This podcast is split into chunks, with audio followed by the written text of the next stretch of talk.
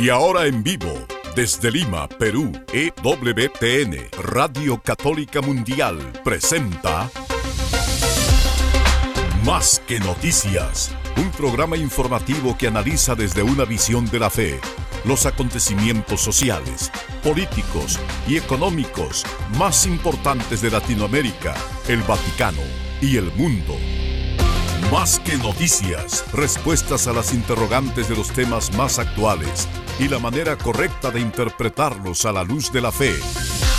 Vidas ejemplares, actualidad del Vaticano, defensa de la vida, apologética, doctrina social de la Iglesia, devociones y mucho más.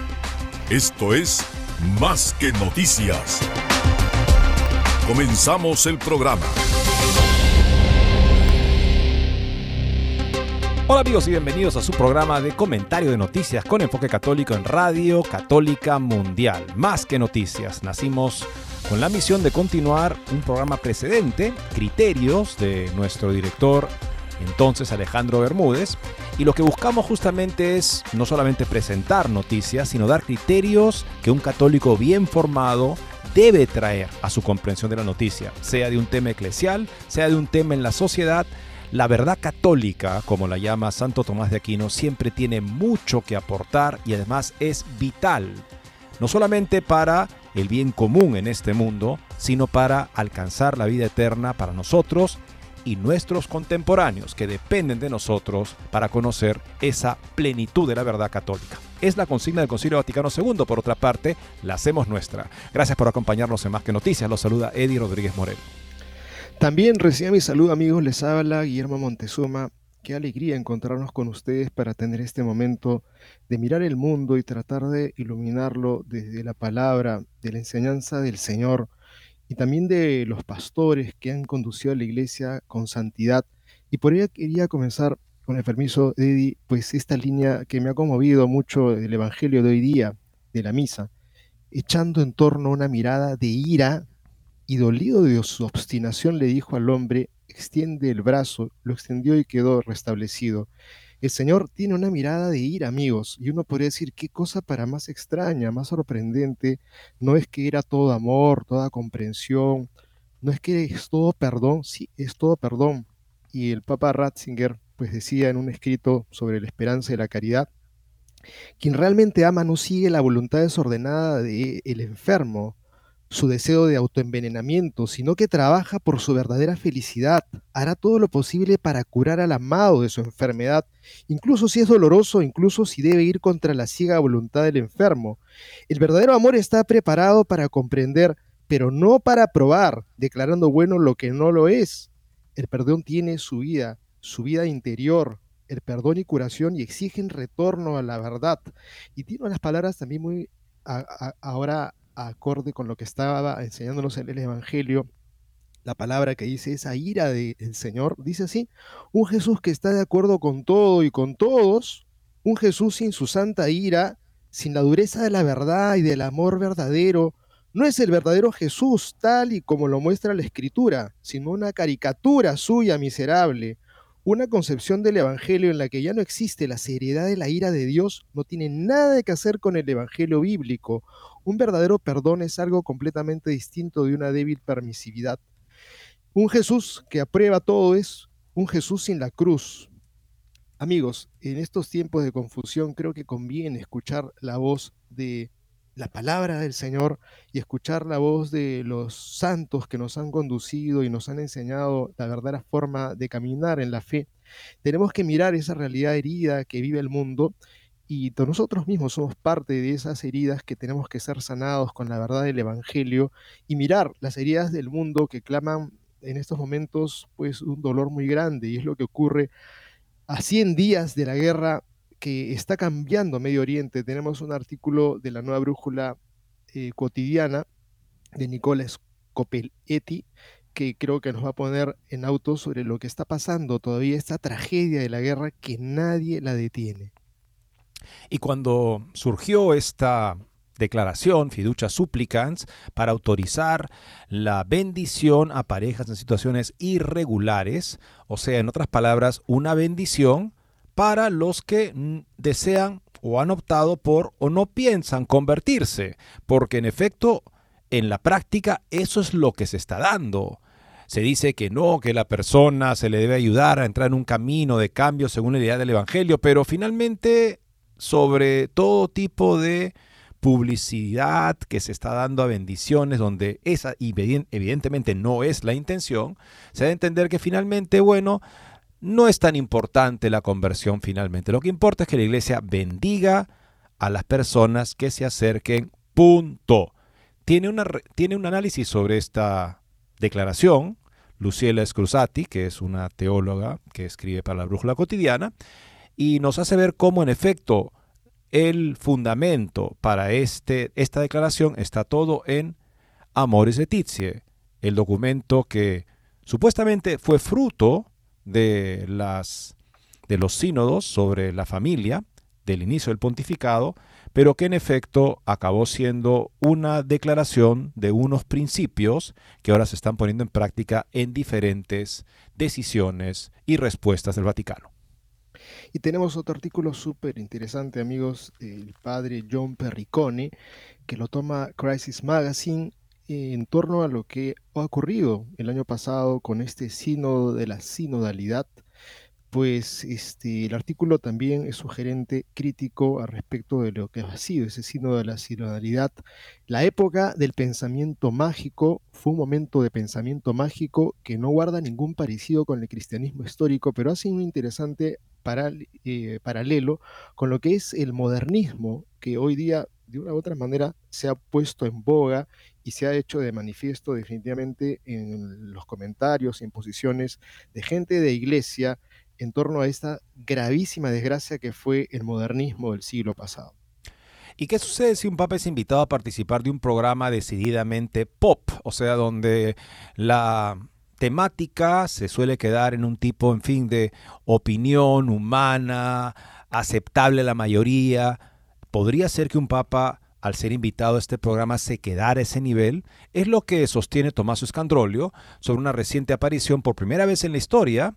Un pontífice ha sido entrevistado en un programa pop de la televisión italiana y dice Escandrolio que viaja el Papa en este programa a la misma frecuencia que sus entrevistadores. Francisco, que siempre denuncia la mundanidad, acaba siendo del mundo su amigo y permite que éste ponga los términos de la conversación. O sea, lo que nos explican los que analizan el arte del debate, el que pone los términos de la conversación, ya ha ganado el debate.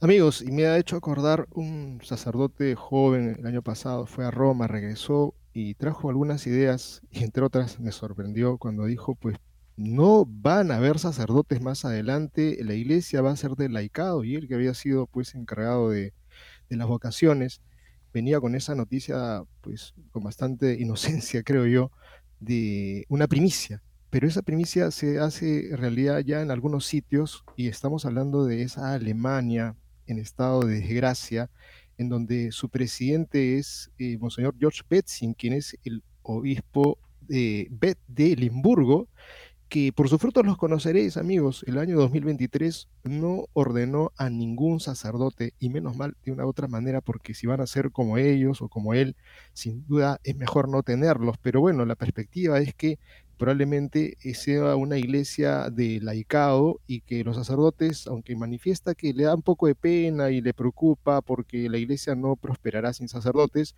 pues casi un conformismo total frente a esta desgraciada realidad que vive Alemania y en concreto su diócesis en manos de un pastor que hace tiempo creo que tendría que haber sido llamado al retiro o a ponerlo en oración.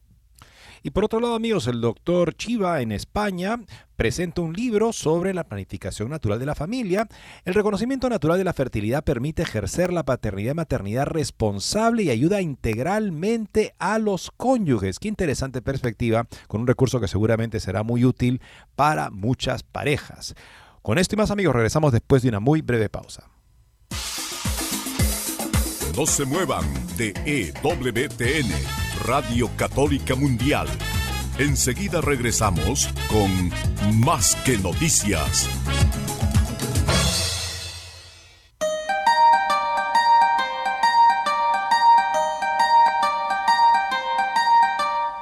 No olvides seguirnos en Facebook como Más que Noticias EWTN.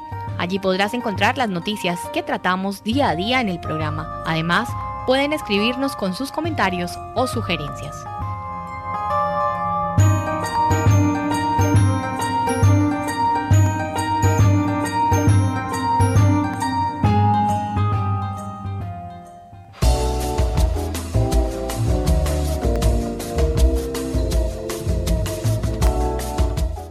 Si quieres estar informado de todas las noticias del acontecer de la iglesia y seguir el día a día del Papa Francisco, entra ya a la página web de Así Prensa www.asiprensa.com y podrás estar enterado de todo lo que sucede en la iglesia.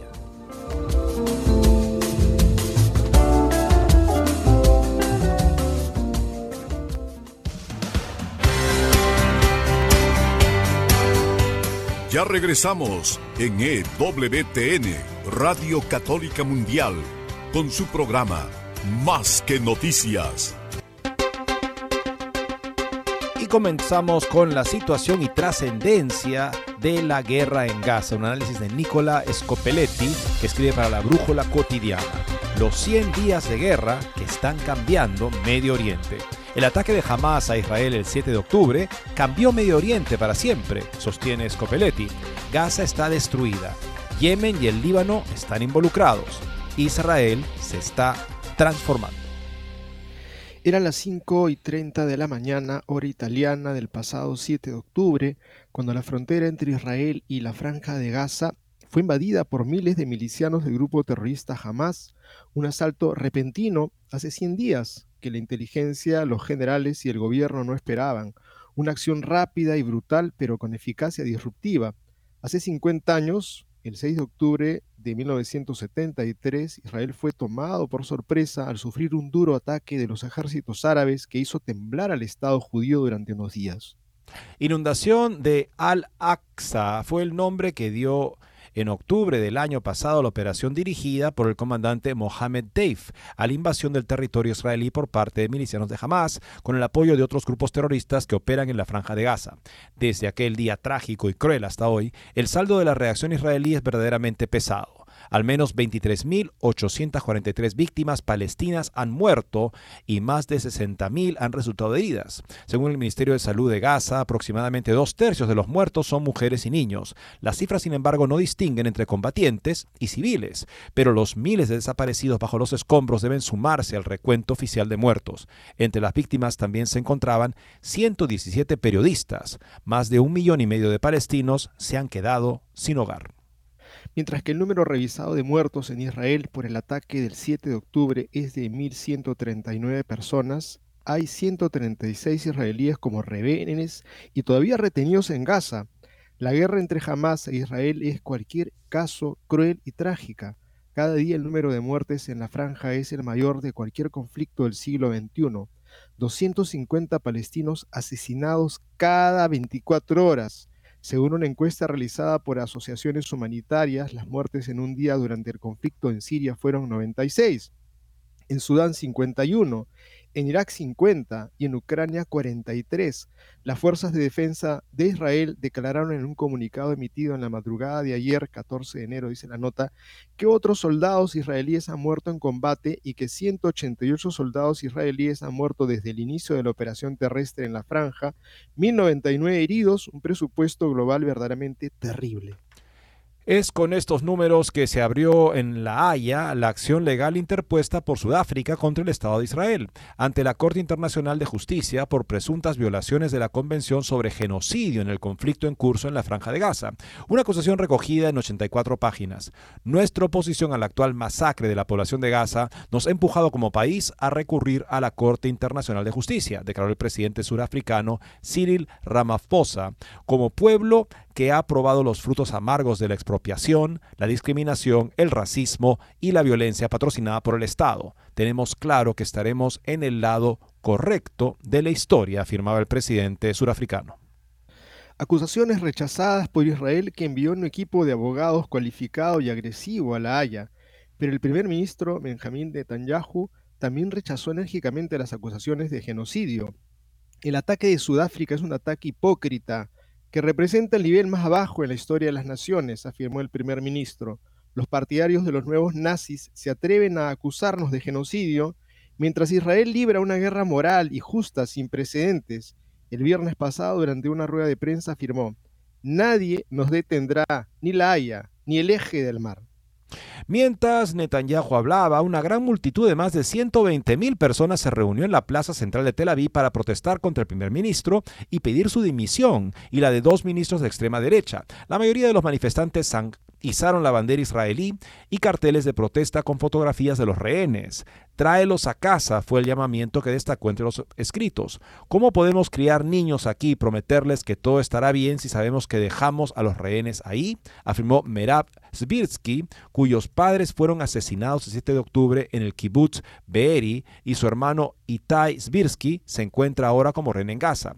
Cien días son demasiados y creemos que se acabó el tiempo. Por lo tanto, hagamos lo que podamos para traer a casa a los miembros de la familia que jamás mantiene como rehenes.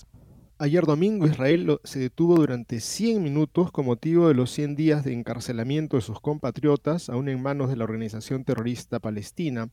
A las 11 se inició un paro de 100 minutos de solidaridad con los secuestrados, protesta a la que se sumaron 150 empresas, incluso las universidades pararon y hubo momentos de solidaridad en los hospitales de todo el país. El profesor Joran Weiss del Hospital Hadassah de Jerusalén, dirigiéndose al personal, dijo, Estoy orgulloso de vosotros, el pueblo de Hadassah, por todo lo que habéis hecho y dado en estos 100 días para salvar vidas humanas, tratar y rehabilitar a los heridos. En Gaza, sin embargo, la gente sigue muriendo en el centésimo día de la guerra. El 60% de las viviendas quedaron completamente destruidas. Los hospitales están colapsando. Faltan médicos y todo lo necesario para tratar a los heridos. Su Abib al-Maz tiene 35 años y es médico en Gaza. Trabaja en el hospital financiado por el gobierno de Kuwait cerca de la frontera de Rafah. Contactado por teléfono durante unos minutos, entre una operación y otra declaró con voz desesperada que toda la zona, toda Gaza, es ahora una catástrofe. Antes de la guerra nuestro hospital tenía cuatro salas de cuidados intensivos y eran suficientes. Ahora recibimos más de 1.500 heridos al día en condiciones muy graves. No tenemos camas para todos. También faltan mantas y colchones. Los pacientes se colocan en los pasillos, pero muchos llegan sin vida. Es un escenario horrible. Pero no huyo. Ayudaré a esta pobre gente mientras tenga fuerzas, dijo el doctor. Pero no solo Gaza. El clima de guerra está afectando a otros países de Oriente Medio el norte de Israel fronterizo con el Líbano se convierte día tras día en escenario de enfrentamientos. Los soldados israelíes durante una patrulla en Ardov, una franja de tierra entre la frontera libanesa y Siria y los altos del Golán, mataron durante un tiroteo a cuatro terroristas que se habían infiltrado desde el Líbano utilizando también artillería. Mientras tanto, continúan los ataques liderados por Estados Unidos contra los hutíes, milicianos yemeníes y vinculados a Irán que atacan a buques mercantes en las rutas comerciales del Mar Rojo. Según algunos funcionarios de la administración Biden, entre el 20% y el 30% de las capacidades ofensivas de los hutíes han sido destruidas o dañadas en acciones militares, pero muchas de sus plataformas de misiles son móviles y pueden moverse fácilmente. El portavoz hutí Nasruddin Amer dijo que los ataques no causaron heridos ni muertos, pero que había, habría una respuesta fuerte y eficaz a las acciones terroristas de Estados Unidos e Inglaterra. Un nuevo brote sigue avivándose en Medio Oriente. Entre el sábado y el domingo pasados, Turquía llevó a cabo ataques aéreos nocturnos contra casi una treintena de objetivos terroristas en el norte de Irak y Siria, neutralizando a 20 milicianos del PPK en Irak, después de que el grupo terrorista hubiera matado a nueve soldados turcos el viernes pasado. Han pasado 100 días desde aquel 7 de octubre y han conmocionado a Israel. 100 días en los que Gaza quedó devastada. 100 días que están a punto de convertir Oriente Medio en un polvorín, con una sola certeza. Gaza nunca volverá a ser la misma, pero Israel también se convertirá en un nuevo Israel, opina este experto, evidentemente muy informado. Nos queda, amigos, informarnos, orar y apoyar a la presencia católica en esa zona que está buscando paliar en alguna manera un desastre humanitario de magnitudes básicamente, eh, digamos, extremas para la población que se encuentra en esa zona. 100 días amigos que tenemos que orar. Nosotros ahora porque haya paz en nuestro propio corazón, en nuestro entorno familiar, laboral, orar en comunidad por la paz en el mundo, por esta desgracia que está aconteciendo y que desgarra a todos y nos hiere a todos. Y se cumplen también dentro de poco un mes de esto que ha sido fiducia súplicas con tanta cola que ha hecho en verdad convertirse en un momento de desgracia para lo que vive la iglesia, de enfrentamiento, de conflicto, de confusión. Luis L. Corosati tiene un artículo que vamos a compartirle sobre la nueva moral, bendecir sin convertir, el modelo de Amoris Leticia, fiducia supplicans solo corona la llamada vía caritatis, que se engaña a sí misma creyendo que salva al pecador excusando el pecado un método vigente desde hace años que ocultan un viejo error ya denunciado por Blas Pascal. La oposición a la declaración del 18 de diciembre sigue creciendo. África es ahora una zona de exclusión aérea para fiducia supplicans, mientras que otras conferencias episcopales, obispos individuales y comunidades religiosas y sacerdotales unen sus voces de disidencia. Hungría, Polonia, Ucrania, Perú, Brasil.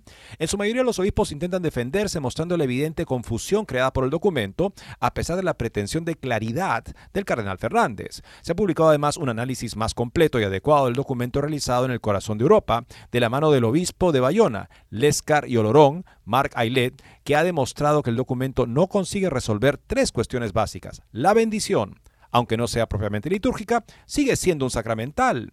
Persiste el problema de la bendición de una pareja, entre comillas. La pastoral acaba entrando en conflicto con la doctrina, que en palabras no se pretendía cambiar. En cualquier caso, no cabe duda de que fiducia supplicans es un acto de división flagrante de la unidad entre los católicos, incluida una importante parte de los pastores.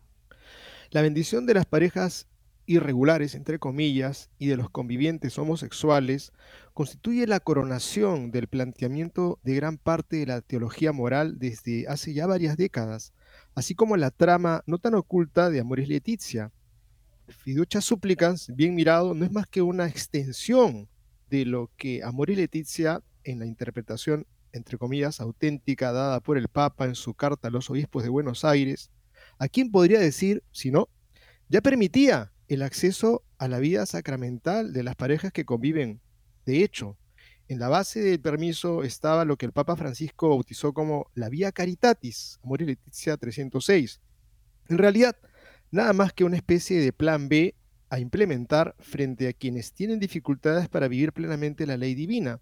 Es la vía de las posibles maneras de responder a Dios, Amor y Leticia 305, del arcaico y devastador bien posible, Amor y Leticia 308. Pero, ¿qué es realmente esta vía caritatis? No es más que la vieja y gastada y rancia moral jesuita del jesuitismo decadente que nauseaba a Blaise Pascal y que aquella mente brillante en la sexta de las 18 cartas provinciales había resumido tan eficazmente. Ya no se peca, mientras que antes se pecaba.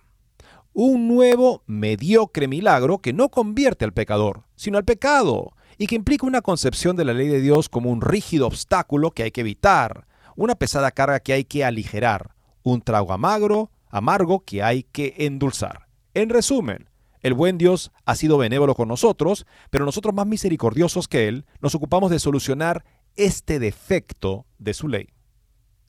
Nuestra escapa a nuestra previsión, nada escapa a nuestra previsión exclamaba el interlocutor jesuita de la carta, convencido de que este ablandamiento gradual de la moral era necesario a causa de la corrupción generalizada de los hombres de hoy, una categoría temporal que es perfecta para justificar cualquier subversión, que, puesto que no podemos hacerlos venir con nosotros, debemos ser nosotros quienes salgamos a su encuentro, de lo contrario, nos abandonarían, peor aún, se dejarían ir por completo, el pastor previsor, bueno y misericordioso, es más concreto y eficaz que esa gracia divina, que después de todo no siempre se revela tan dispuesta a acudir en ayuda del hombre. Y así, sin ofender por ello a la verdad, se afanaba en subrayar el jesuita de la carta, hay que encontrar un camino más suave, menos áspero, que el emprendido por los amantes de la integridad de la ley, el proyecto fundamental de nuestra compañía, la compañía de Jesús, para el bien de la religión es no rechazar a nadie para no desesperar, concluía alegremente el jesuita. Nada escapa a nuestra misericordia, replica hoy el Papa Francisco. En la iglesia tiene que haber sitio para todos, todos, todos. Y el hombre de hoy está desbordado por circunstancias que constituyen atenuantes de la responsabilidad personal como la inmadurez afectiva, la fuerza de los hábitos contraídos, el estado de angustia u otros factores psíquicos o sociales, Amores Leticia 302, tan atenuantes que vacían el mandato divino de su significado concreto. Hay del pastor, insiste Francisco, que se siente satisfecho solo aplicando las leyes morales a quienes viven en situaciones irregulares, como si fueran piedras lanzadas contra la vida de las personas, Amores Leticia 305, convirtiéndose así en la causa del alejamiento de la gente y de su desesperación eh, Súplicas bendice literalmente este planteamiento y lo sanciona universalmente, lo autoriza universalmente, a través del acto sacerdotal más sencillo y extendido, el cual a pesar de tranquilizador, estribillo, el cual a pesar del, del tranquilizador estribillo, de que no se cambia la doctrina, sin ofender por ello la verdad, realiza plásticamente la gran máxima denunciada por Pascal, ya no se peca, mientras que antes se pecaba, precisamente porque hoy se bendice lo que antes no se podía bendecir. Porque hay que decirlo, a pesar del intento del Papa Francisco de poner a Pascal de su lado con la carta apostólica del año pasado, la crítica del genio francés va directa al corazón de este pontificado, que reinterpreta a su manera la justificación del pecador, de hacer justo al pecador por obra de la gracia divina, a justificarlo, disolviendo su imputabilidad. Para la teología católica, la gracia hace justo porque sana profundamente, devuelve el vigor para la penitencia, alimenta las virtudes para la nueva moral en acción. Se trata de dejar al pecador en el fango, engañándole para cubrir el mal real con un bien posible, tranquilizando con una hermosa bendición o incluso con la admisión a la vida sacramental, cuando en realidad lo que necesita la conciencia es que la sacudan. Se justifica al pecador gracias al cambio de palabras, a la búsqueda de excusas interminables, a sofismas que no tienen otro fin que suavizar una supuesta rigidez de la ley. Una brusca inversión de cómo la fe cristiana, enraizada en la alianza antigua, ha entendido y vivido siempre la ley de Dios. Un yugo que libera, una carga que levanta, un alimento amargo que cura. La regla de San Benito que forjó la cristiandad latina expresaba con profunda sabiduría la dinámica de la ley de Dios que guía la salvación.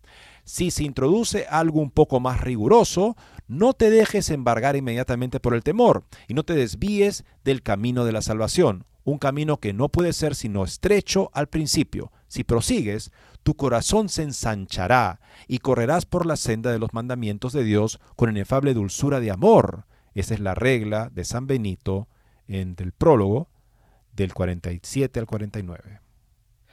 Porque cuando uno persevera en suplicar al Señor que venga en nuestra ayuda para que le amemos cumpliendo sus mandamientos, viene la gracia, entra en los estrechos recovecos de nuestro corazón encogido y lo sana hasta que se ensancha desmesuradamente y así verdaderamente ya no se peca, mientras que antes se pecaba, porque el hombre está curado, son la vía veritatis, la vía de la verdad, y la vía oracionis, la vía de la oración y de la penitencia, las que conducen a la auténtica vía caritatis, no los ajustes jesuíticos, postizos, mediocres y presuntuosos. El hombre no necesita estos artificios, sino los mandatos de Dios y de su gracia, pues sólo de ellos afirma la Escritura, la ley del Señor es perfecta, refresca el alma, los mandatos del Señor son justos, alegran el corazón. Los mandatos del Señor son claros, iluminan los ojos. Salmo 19, 8, 9. Este es un espléndido artículo, amigos, que vale la pena compartir. Está justamente publicado en la Brújula Cotidiana, Bendecir sin convertir el modelo de Samoris Letizie, y nos hace ver justamente la pobreza de esta propuesta. La propuesta de Dios, de la gracia, que justifica al hombre, lo justifica porque lo lleva por un camino de conversión, en el cual el hombre va a experimentar inicialmente la dificultad de tener que abandonar aquello que lo separaba de Dios, aquello que le había puesto en el lugar de Dios, el hombre lo reconoce, iluminado por el Evangelio y por la recta razón en la medida que tiene y puede él pensar claramente, pero en todo caso si no pudiera pensar claramente, se fía de Dios inicialmente, pone en práctica su palabra y esto lo lleva por una experiencia de muerte, a la falsa vida que vivía para vivir más plenamente en la verdad. Entonces ya el hombre ha sido sanado por esa gracia y por esa conversión. O sea, ya no está en el estado de injusticia.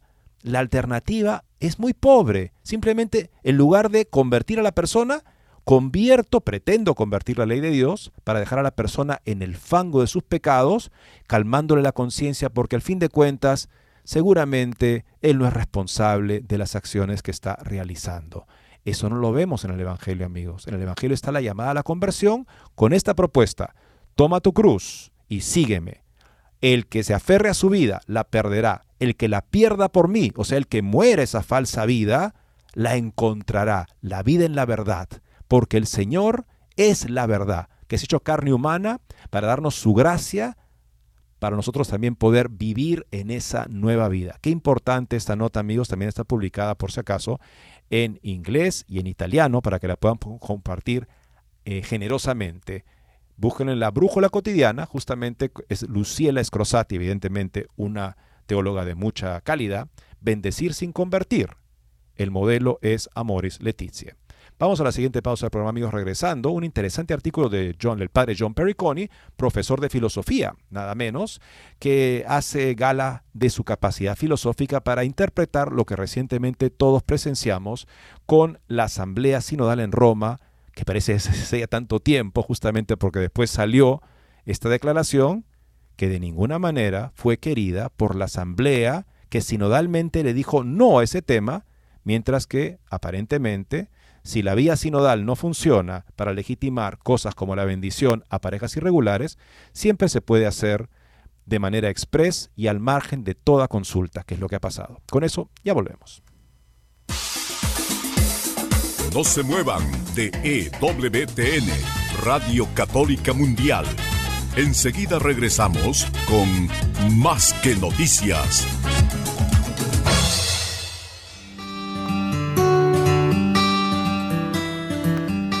En la página web de EWTN podrás encontrar los programas de EWTN Radio y Televisión. Solo tienes que descargar los podcasts y así encontrarás tus programas preferidos. Recuerda en www.ewtn.com.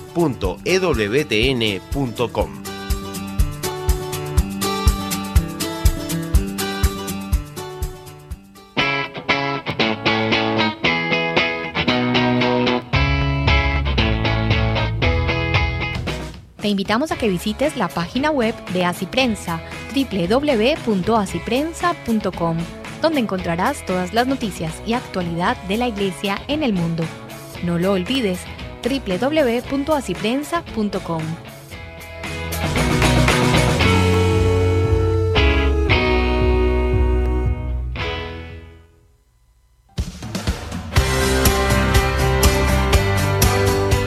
Ya regresamos en EWTN, Radio Católica Mundial, con su programa Más que Noticias.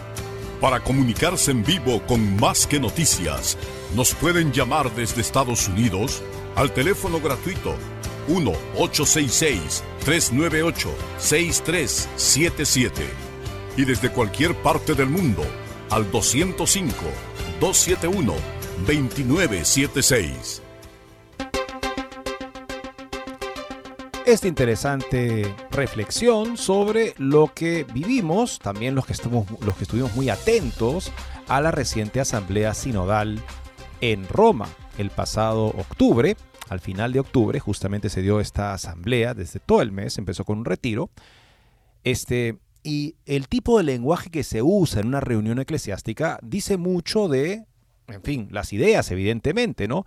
Este lenguaje es un lenguaje que puede ser reconocible como católico, considerando la enseñanza constante de la Iglesia. Sobre eso se detiene el padre John Perricone, que es un catedrático de filosofía. El título de su, de su artículo, publicado en Crisis Magazine, La época del pensamiento mágico. El sínodo sobre la sinodalidad del año pasado fue un momento de pensamiento mágico, dice, que no guarda ningún parecido con el cristianismo histórico. El best-seller de Joan Didion del año 2005, El año del pensamiento mágico, dejó a sus lectores un poco conmocionados el desgarrador relato de la muerte de su marido se vio envuelto en una atmósfera de sombras inquietantes. Durante bastante tiempo esto la arrojó a una existencia crepuscular de extrañas desconexiones y expectativas fantásticas. De ahí su tentador título. Su duelo no guardaba ningún parecido con la realidad, solo un pastiche suelto de verbajes semilocos. El libro de Dion me vino inmediatamente a la mente al revisar los resultados del sínodo sobre la sinodalidad celebrado en octubre pasado. Fue un momento de pensamiento mágico que no guarda ningún parecido con el cristianismo histórico. Incluso las críticas se volvieron desafiantes, como intentar clavar copos de nieve, pero se ha sido el proyecto del modernismo durante más de un siglo. Ese ha sido el proyecto del modernismo durante más de un siglo. Nuestra estrella polar es una ambigüedad cuidadosamente elaborada, expresada en un argot a la vez desconcertante y maleable. Lee atentamente este extracto de su documento Iglesia Sinodal en Misión. La sinodalidad puede entenderse como el caminar de los cristianos con Cristo y hacia el reino junto con toda la humanidad. Orientado a la misión, implica reunirse en asamblea en los diferentes niveles de la vida eclesial, escucharse unos a otros, dialogar, discernir comunitariamente, construir consensos como expresión de la presencia viva de Cristo en el Espíritu y de la toma de decisiones en corresponsabilidad diferenciada. Fin de la cita. Escribe Perricone. Cualquier persona educada encontrará esto algo alucinante. Los seres humanos normales no hablan con ese tipo de jerga inconexa. Se trata de una especie de discurso degradado que haría sonrojar a Orwell. Él mantenía esta teoría del, del el doble discurso ¿no? que tenían las autoridades. Es un lenguaje atrapado en un mundo gnóstico, o sea, de un tipo de, para conocedores que entienden toda, toda la terminología, la jerga, especializado y extraño al hombre normal. Intentar analizarlo es vano porque no guarda correspondencia con una realidad familiar a la mayoría de los hombres racionales. A cualquier católico le resultaría difícil encontrar alguna semejanza con el mandato de Cristo, id pues y enseñad a todas las naciones, bautizándolos en el nombre del Padre y del Hijo y del Espíritu Santo, enseñándoles que guarden todas las cosas que os he mandado. Mateo 28, 19, 20. ¿Dónde están las atronadoras certezas del credo? ¿Dónde está el llamado a la santidad heroica? ¿Dónde se menciona a los santos, que son los únicos que cambian el mundo y perfeccionan la iglesia? ¿Dónde está el deseo de inflamar el mundo con, amor, con el amor de Cristo? ¿Dónde está el mandamiento de abrazar la cruz y morir a uno mismo? Estas son las insignias de la auténtica identidad católica. Ninguna reunión romana en 2000 años se ha deleitado con una jerga vacía como la exhibida en el Sínodo del 2023. Pero esto fue cuidadosamente diagnosticado por el Papa San Pío X en su Tour de Force, encíclica Pascendi Dominici Gregis de 1907. En una encíclica de alcance enciclopédico, expuso todas las facetas de la herejía modernista. En una parte llama al modernismo la síntesis de todas las herejías. Al comienzo de la encíclica explica el motivo de ese epíteto condenatorio, y cita en este momento esta encíclica el autor. Su peligro, del modernismo, está presente casi en las mismas venas y en el corazón de la iglesia, cuyo daño es más seguro cuanto más íntimo es su conocimiento de ella. O sea, cuanto más conoce este modernismo a la iglesia, tanto más la daña se mete en más lugares, dice. Además, no clavan el hacha en las ramas y los retoños, sino en la raíz misma, es decir, en la fe, en sus fuegos más profundos, y habiendo golpeado esta raíz de la inmortalidad, proceden a esparcir veneno por todo el árbol, de modo que no hay parte de la verdad católica de la que no tomen mano, ninguna que no se esfuercen en corromper. Fin de la cita de la encíclica de San Pío X. Debido a que Pachendi identificó la enfermedad del modernismo con tal penetración y precisión quirúrgica, el documento ha sido vilipendiado como un fósil su mera mención sirve para fines de burla, si es que se recuerda. El modernista se deleita en las sombras de la indeterminación. Esto sirve mejor a sus propósitos de ejecutar sus diseños. Presionan por una iglesia reinventada que exista solo para imitar las antinomias del secularismo. Codician lo político, mientras hacen que lo sobrenatural parezca excéntrico. Pídale a su párroco que comente sobre Pachendi y prepárese para una sonrisa condescendiente o más probablemente una mirada vacía de ignorancia. Todo lo que es definitivo definido y cierto es sospechoso para los invitados al sínodo. Más de su gusto eran tonterías del pensamiento mágico como lo que sigue. En este tiempo de profundo encuentro y diálogo ofrecemos la invitación a caminar juntos creando espacios para todos para que vivamos la unidad en la diversidad. Otra cita. Los católicos deben vivir el sínodo, deben hacer sínodo. La conversación en el espíritu es una nueva forma de ser iglesia, así que amplía el espacio de tu tienda. Otra cita del documento. Las madres sinodales piden una descentralización kenótica, ya que la escucha y el diálogo inspiran los procesos de toma de decisiones de manera auténticamente sinodal. Y finalmente otra cita, la experiencia vivida que se ha compartido a través de una iglesia que escucha, respeta el protagonismo del Espíritu en las sorpresas de Dios. Fin de la cuarta cita. Condenar esto como un asalto al Evangelio sería confuso, debido a su interpretación gaseosa, la ambigüedad estudiada no se refiere al lenguaje que utilizan los hombres corrientes. Ocupa un mundo completamente diferente al de los hombres comunes y corrientes. Mencionar la adhesión al dogma o a la ley moral causaría sorpresa. Esto es mucho peor que la herejía, porque la herejía tiene que ver con la negación de la verdad. El camino sinodal considera la verdad como una intrusión. Estos pioneros sinodales han erigido con éxito una nueva torre de Babel. Su alegre degradación del lenguaje y de las palabras que lo aglutinan es en última instancia una burla desafiante de la palabra con P mayúscula. Aquí radica el problema más profundo. Si se descarta la verdad, no hay nada sobre qué discutir. Aristóteles declara en su Metafísica que intentar hablar con un hombre que se ha despedido de las leyes de la recta razón es como hablar con un vegetal. No hay receptividad, por parte del oyente porque ha abandonado la marca distintiva del hombre, la racionalidad.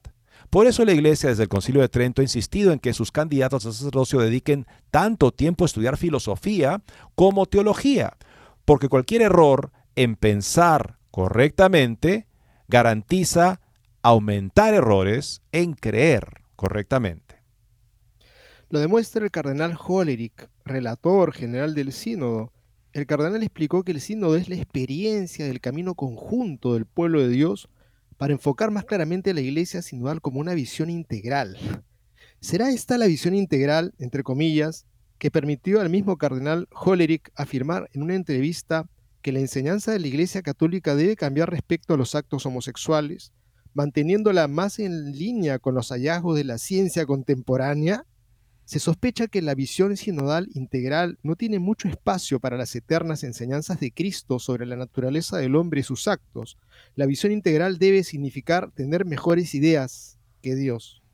Por supuesto, ya estamos viendo los resultados del pensamiento mágico del sínodo. El reciente documento del Dicasterio para la Doctrina de la Fe, Fiducia Supplicans, en el, en el típico patois de la sinodalidad, no decir nada, entonces se puede decir cualquier cosa, declara que se pueden dar bendiciones por el pecado, perdón, por el lenguaje gráfico.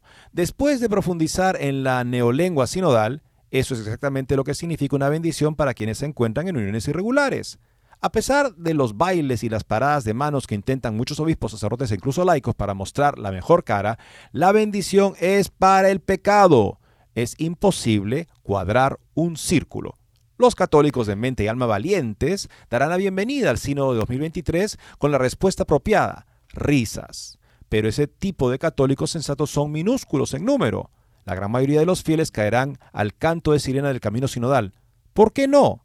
Es un catolicismo sin culpa. Solo recientemente un candidato católico a la presidencia declaró que había cambiado su punto de vista sobre el matrimonio entre personas del mismo sexo Debido al cambio radical del Vaticano sobre el tema, incidentes como este proliferarán, presagiando consecuencias catastróficas. El juramento de supremacía de Enrique VIII es un juego de niños en comparación con lo que ha lanzado el Sínodo del 2023. Ah, por los buenos tiempos de la iglesia detrás del telón de acero, la cortina de hierro, esos católicos heroicos disfrutaron del lujo de sufrir un enemigo claro fuera de los gruesos muros de la iglesia madre. Nosotros no. Hay de los pastores que tratan esta sinodalidad y sus frutos con un silencio gentil y calculado. ¿Tendrán alguna vez su momento John Fisher? Si no, ¿no les tienen miedo a las piedras de molino? En efecto, o sea, es tal este tipo de lenguaje que no afirma nada explícitamente en contra de la fe, pero que para poder usar este lenguaje tienes que renunciar a la claridad que te da la doctrina católica sobre la fe, sobre la moral. Porque si tú quieres hablar con ese tipo de claridad donde excluyes lo contrario, es como un intruso. Oye, ¿qué lenguaje es ese? No hablas sinodalmente. Para conversar con nosotros y con lo que la iglesia debe ser en adelante, debes usar este lenguaje sinodal. ¿Y por qué no?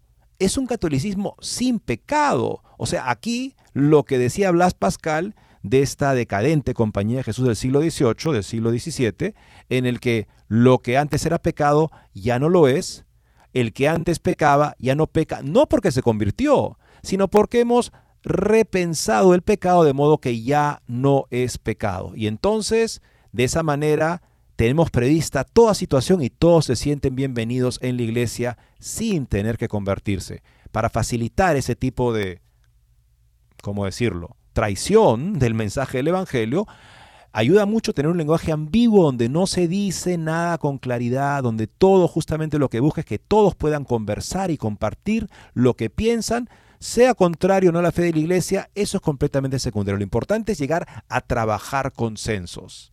Una cosa que compartía justamente hace unos meses es que este método este, subordina, pone en segundo lugar la verdad de la fe y la moral de la iglesia, la pone en segundo lugar a el consenso que se pueda lograr. El método genera ese resultado. No se puede ser sinodal sin relativizar la doctrina de la iglesia. Y además, cuando algunos de los principales encargados de este proceso se manifiestan sobre la doctrina de la iglesia, sobre temas, por ejemplo, como la homosexualidad, ahí no dan a nadie, ahí hablan bien claro. Ahí no hablan un lenguaje de que tú sabes y es lindo y el mundo y nosotros juntos y la sinodalidad y, y en fin. Dicen, la doctrina de la iglesia sobre la homosexualidad está equivocada y tiene que ser repensada de acuerdo a los hallazgos de la ciencia. Ahí sí que no hablo sinodalmente. Ahí hablo muy claro en contra de la doctrina y no obstante eso es la persona que pone por escrito supuestamente los resultados de este tipo de asambleas, el cardenal Hollerich. Tenemos aquí, amigos, otro artículo interesante de la nueva brújula cotidiana en torno a lo que ha ocurrido hace pocas horas y esa intervención del Papa en TV. El Papa de Facio es pop, pero la fe va a contracorriente, Tommaso Scandroglio es el articulista que dice lo siguiente, el primer pontífice entrevistado en una charla viaja con la misma frecuencia que sus entrevistadores, Francisco, enemigo de la mundanalidad, ha hecho del mundo un amigo. El papa fue Facio, un papa con otro papa, porque el segundo también le encanta pontificar. Los dos viajan en la misma longitud de onda, y de hecho es la segunda vez que Francisco es entrevistado por el hermano mayor que emigró de la RAI al sol del dinero de orillas de la Nove, que es la empresa televisiva. Francisco es el primer papa de la historia en ser entrevistado en una charla. Juan Pablo II solo hizo una llamada telefónica hablando en porta a porta y Bruno Vespa, haciendo gala de elegancia y gran profesionalidad en aquella ocasión, no se permitió hacer ni una pizca de pregunta, aunque en la ocasión era tentador por ser histórica. Los tiempos cambian y con ellos los papas el Papa di Fazio, el Papa de Fazio, de este, de este entrevistador, se ha vuelto aún más pop. A Francisco le encanta ser popular, incluso pop. En el tono, sus encíclicas tienen el mismo acento coloquial, impreciso y vago que la charla que mantuvo con Fazio.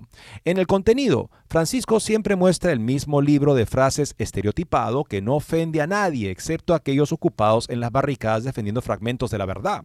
Los lugares comunistas del pontífice venido del fin del mundo, epíteto que siniestramente puede entenderse en un sentido temporal, solo, pueden, solo prueban que la banalidad del bien existe también. La guerra es un mal y hay que dialogar. Es difícil hacer la paz. Detrás de las guerras está el comercio de armas. El hombre es libre de decidir qué hacer. Hay que hablar y escuchar a los niños y hacer lo mismo con los abuelos. El, el Señor nos da la bienvenida por lo que somos, tal como somos. La fe se ha convertido en una zona de confort.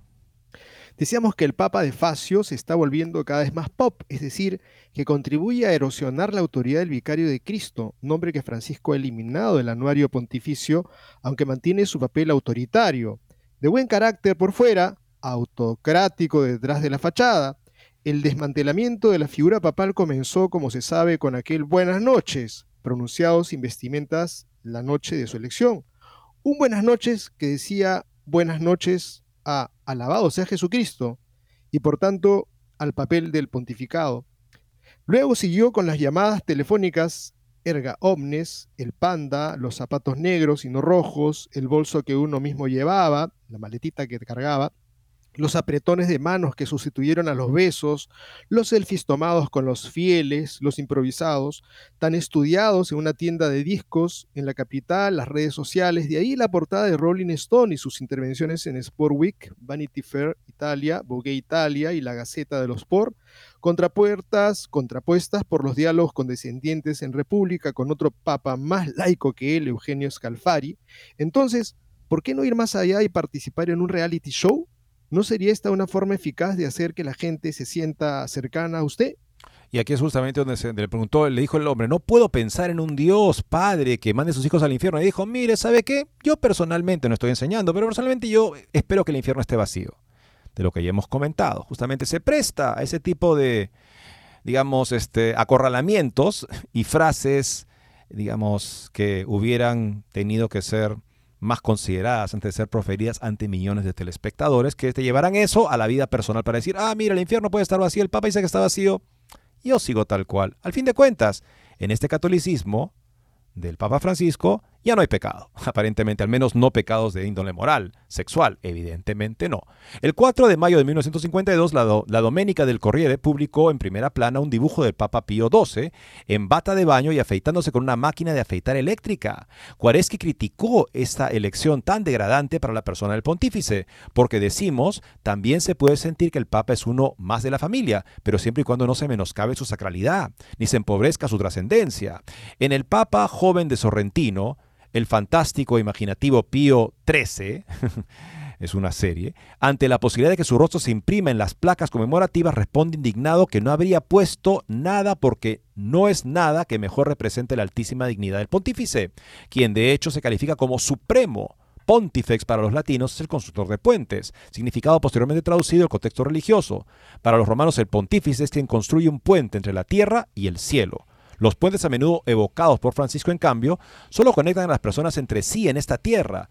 No desafían la verticalidad del cielo, sino que permanecen horizontales como los anhelos de un corazón aburguesado.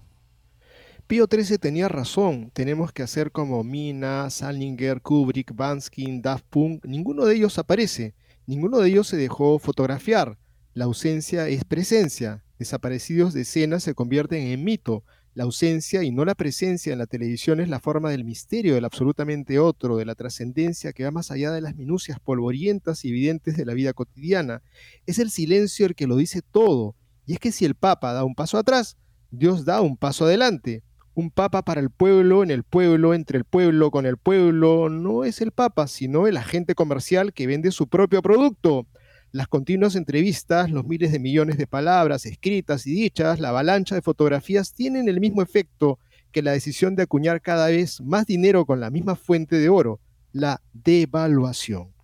Así que sálvanos de un papa ingeniosamente ordinario, personificación actoral de la normalidad, aplastado por lo habitual, muy predecible, fanático de usar frases convencionales, convierto con trapos de futilidad. El enemigo de la mundanidad ha hecho del mundo su amigo. Y además un papa pop no suscita la identificación de quienes quieren destacar entre la multitud, escapar de la homologación. Solo los santos logran hacerlo. En cambio queremos que no sea popular, sino impopular, porque va contra la corriente, y no porque sea parcial o original, sino porque la verdad ofende por su naturaleza. Queremos que esto se haga con un espíritu que no se rebaje a hablar de aparatos de aire acondicionado y de recogida selectiva de residuos. Lo queremos perdido en el cielo, inalcanzable, brillando con la regia humildad que huye de las masas, de las fotos, de los micrófonos, de las cámaras fotográficas, porque es bueno humillar a la propia persona, no a la cátedra de Pedro. La queremos tan transparente y diáfana que este, a través de ella podamos ver a Dios Interesante esta nota sobre el hecho de que el Papa debe proyectar la sacralidad de su cargo por la verdad del Evangelio y no por ninguna presunción, evidentemente, y que las personas quieren encontrar en él algo que no sea lo banal, lo cotidiano. Bien amigos, muchas gracias y Dios mediante, mañana volveremos a estar con ustedes.